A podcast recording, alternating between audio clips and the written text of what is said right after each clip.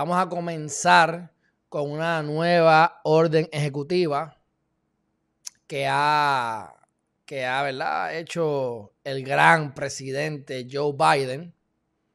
Y entonces, cuando vamos a la estadística, damos cuenta que alrededor del 8 o 9% de la población estadounidense es la que se ha vacunado. Con todo y que hay los fondos, aunque sean ficticios, porque los puedan fabricar con la Reserva Federal y pidiendo prestado, pero tienen los recursos.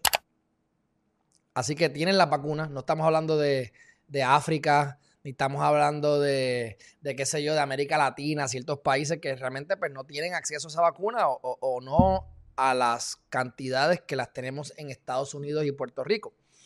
Con todo y eso, solamente han vacunado al 8 o 9%. Así que habrán criticado mucho a Donald Trump, pero realmente este Joe Biden no ha hecho nada así que, digamos, eh, relacionado a acelerar este proceso. Sin embargo, sin embargo, para mantenerse bien demócrata y besarle el fundillo a los países extranjeros, como China, por ejemplo, que les encanta darle besitos en el fundillito, como Obama hizo y toda la cuestión, nos pone en peligro. Pues, ¿qué pasa? Hizo una orden ejecutiva para que no dijeran que el virus es de China, el Chinese virus o el China virus. No, no, no, no. Vino de China. Se sabe que fue o en el mercado de Wuhan o en un laboratorio de Wuhan. Se sabe seguro que está en China, pero no se le puede decir que es un virus chino porque va y se ofenden los chinos. Va y se ofende el presidente de China y después no me quiere dar pasta y queso. Entonces hacemos un trabajo nefasto, nefasto.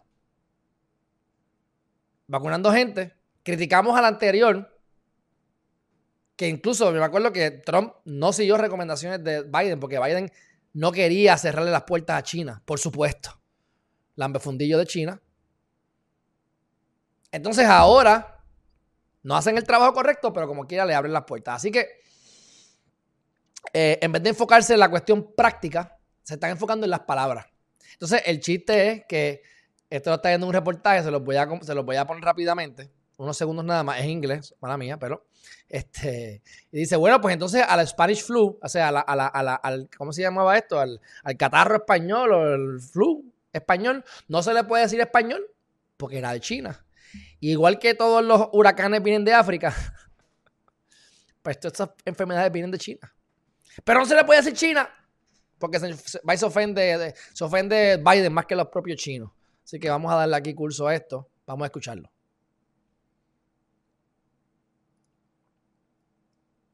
Ya de cara no sé dónde ya metí la página. Aquí está. The administration and all the wokesters is on words.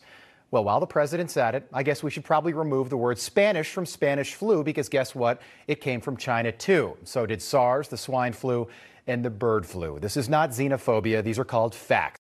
Bird flu, Spanish flu, SARS, todo viene de China, mi gente. Igual que los huracanes, vienen de África. ¿Cuál es el problema? Eso no significa que los, que los, que los africanos son malos. Puede decir que los chinos son unos irresponsables. Hay muchos chinos. Hay más probabilidad de que sean irresponsables. Ahí experimentan, ¿verdad? Con un montón de cosas como hacen en Estados Unidos. Pero viene de China. Esa es la realidad. Pero no podemos decir que viene de China. And this is going to keep happening until the White House or somebody in Washington holds China accountable instead of worrying about what we call COVID-19. You just watched Newsmax TV. Y ya saben que es de Newsmax, así que el pastor Roberto debe estar contento conmigo. Definitivamente.